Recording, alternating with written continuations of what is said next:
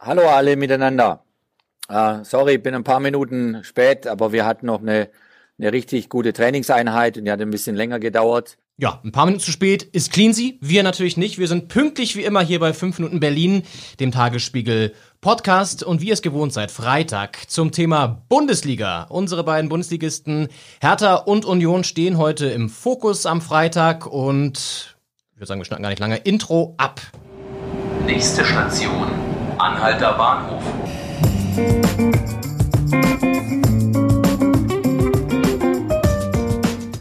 Ja, und herzlich willkommen. Mein Name ist Leon Ginze, nochmal zu 5 Minuten Berlin. Und wie angekündigt geht's also heute um unsere beiden Bundesligisten. Wir fangen mit der alten Dame an und haben unseren Hertha-Experten im Podcast-Studio. Michael Rosentritt, der Mann, der die Hertha schon seit Ewigkeiten begleitet. Ähm, Micha, wir haben Cleansy gehört, der ist ja richtig wach wieder gewesen. Ähm, jetzt äh, sogar mit einem Punktgewinn in Frankfurt im Rücken geht's jetzt ins Heimspiel am Wochenende gegen den Sportclub aus Freiburg. Was können wir da erwarten? Ja, hallo erstmal auch von meiner Seite. Ja, äh, das große Thema war so ein bisschen im Hintergrund äh, in dieser Woche Teamgeist beim Jürgen Klinsmann. Und nicht umsonst hat er auch versucht, durch seine Ansprache auch äh, die Fans, das Publikum mitzunehmen und hat auch nochmal verwiesen auf die, auf die Bedeutung, äh, gerade im Heimspiel. Wir wissen, dass Hertha, eins der Probleme von Hertha in dieser Saison sind natürlich die schwachen äh, Heimspielergebnisse. Ich glaube, von sechs Heimspielen sind vier verloren gegangen. Die beiden letzten im November gegen Leipzig und Dortmund. Äh, man hat nur sechs Punkte geholt, zwei Siege aus den sechs Heimspielen. Das ist einer der Gründe für die Misere, in der sich Hertha befindet. Und zu deiner Frage nochmal, der Auswärtspunkt bei heimstarken Frankfurt dann vor mhm. einer Woche, das war eher so für die Seele wichtig und gut. Äh, in der Tabelle hat es jetzt ein, ein Plätzchen gebracht, 15 ist aber auch noch nicht besonders beruhigend.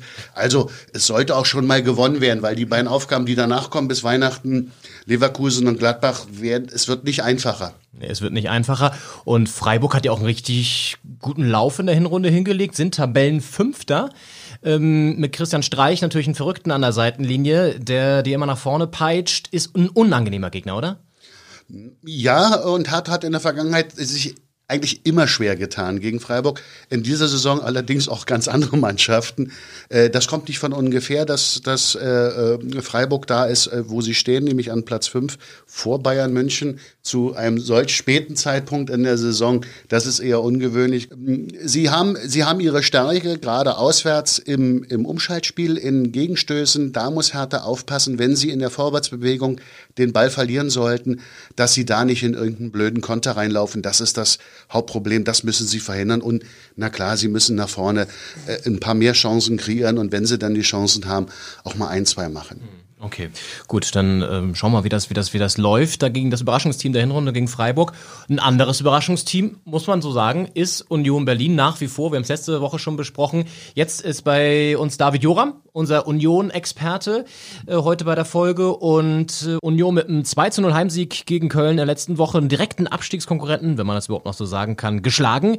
Jetzt geht's nach Paderborn und wir hören mal in die Pressekonferenz rein, was Urs Fischer gesagt hat. Wenn man sich äh, die letzten Auftritte äh, anschaut, äh, in, in Dortmund zur Halbzeit 3 zu 0 geführt, Leipzig 3 zu 2 knapp verloren schlussendlich und das letzte Auswärtsspiel in Bremen 1 zu 0 gewonnen. Also von daher äh, glaube ich äh, genügend äh, Ansätze für uns, um ja sehr wachsam das Spiel zu beginnen. Ja, wachsam sollen sie sein, sagt der Urs Fischer. David, was hat er noch so bei der PK gesagt, auch zum Thema Spirit der Mannschaft, Erfolgswelle so ein bisschen ja auch gab. Ging es auch darum ein bisschen? Ja, Urs Fischer bleibt Urs Fischer, ähm, sachlich, nüchtern. Ähm, er warnt vom FC Bayern genauso wie vor dem SC Paderborn. Äh, wahrscheinlich sogar mit Recht, denn ähm, eines ist auch klar, wenn Union nicht an die 100 Prozent kommt, dann wird es gegen jeden Gegner schwer in dieser Liga.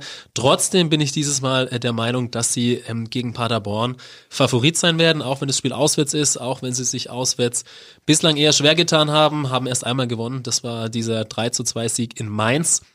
Ähm, nichtsdestotrotz muss man schon sehen, der erste FC Union ist in der Liga angekommen, Paderborn noch nicht so richtig. Die hatten zwar zwei, drei gute Auftritte, äh, wurden viel gelobt, aber da fehlen einfach die Punkte. Die spielen auch einen ansehnlichen Fußball, ähnlich wie letztes Jahr schon in Liga 2 haben aber noch nicht so diese richtige Durchschlagskraft entwickelt. Genau das ist der Punkt, den hat Union hinbekommen. Die stehen hinten mittlerweile wieder so stark wie in der Aufstiegssaison. Sie haben vorne mit Anderson äh, einen Mann, der die Tore macht. Im Strafraum haben sie einfach die Entschlossenheit, die dem SC Paderborn noch fehlt. Und das könnte jetzt am Samstag den Unterschied ausmachen. Hast du das Gefühl, dass der Erfolg so langsam auch ein Problem werden könnte für Union?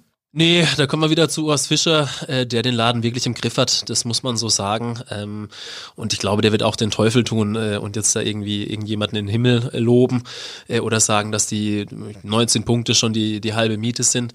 Ist nicht so. Ähm, man hat auch wirklich den Eindruck, ähm, dass er das seinen Spielern glaubhaft vermitteln kann, dass sie noch was tun müssen.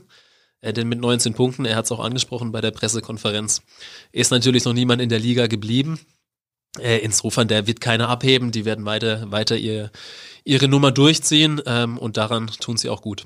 Daran tun sie gut. Mal sehen, wie aktuell sind sie ja Tabellenzehnter. Das ist ja wirklich für Union sensationell. Die Hertha ein bisschen schlechter. Ähm, euch beide, wenn ich euch schon, ihr habt natürlich noch wieder mit einem klassischen Tipp bitte am Ende. Die Hertha, da fangen wir an, Micha, gegen Freiburg. Was denkst du, wie geht das Spiel aus? Also es wird ein enges Spiel und mit ein bisschen Glück 2-1 für Hertha. Okay.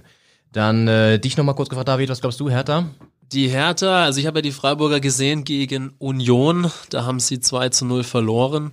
Ich glaube, Berlin liegt ihnen nicht. Äh, ich sage auch, die Hertha macht's 3 zu 1. 3 zu 1, okay, gut. Und dann natürlich noch Union beim Gastspiel im Paderborn. David, du bist am Mikro, was sagst du? Ja, ich äh, sage auch, es wird eine klare Nummer, 0 zu 2. Okay, Micha?